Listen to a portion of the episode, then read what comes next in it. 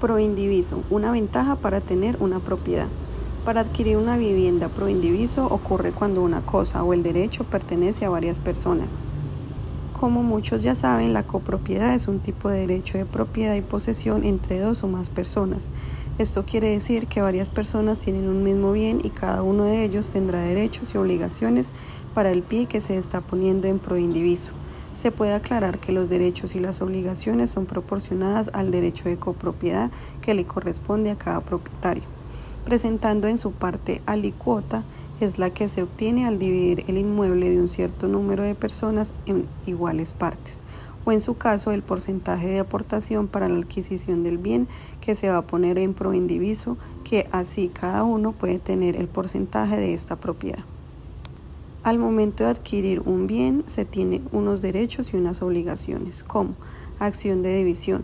Ningún propietario está obligado a permanecer en el proindiviso o como copropietario para poder hacer válido su derecho de solicitar la división de la cosa o bien en común. El estado de división del pie no puede ser perpetuo.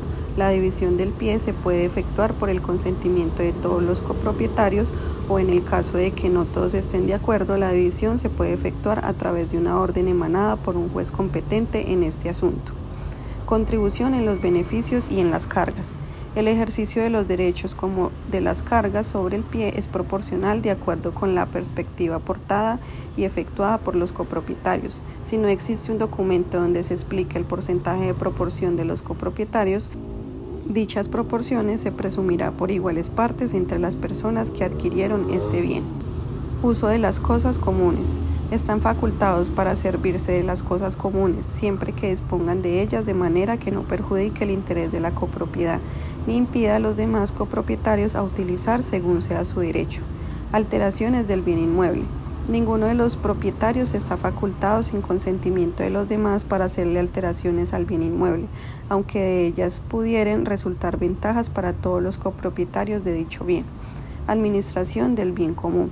Para poder administrar la cosa común se escuchará y analizará el punto de vista de cada uno de los copropietarios y se tomará en cuenta al momento de decidir el voto proporcional de su aportación o porcentaje que tenga de la propiedad.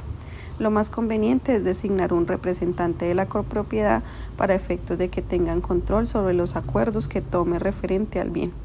Cuando se adquiere un bien proindiviso o copropiedad, lo recomendable es que se realice un contrato de copropiedad en el cual se especifiquen los derechos y obligaciones que se tendrán los copropietarios.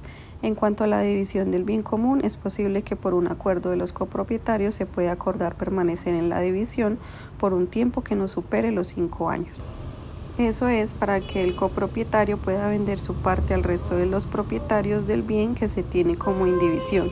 También estos cinco años se puede dar por terminada la copropiedad en los siguientes casos, como la división de la cosa común, por la destrucción o pérdida de la cosa en común o propiedad, por su enajenación y por la consolidación o reunión de todas las partes en un solo propietario.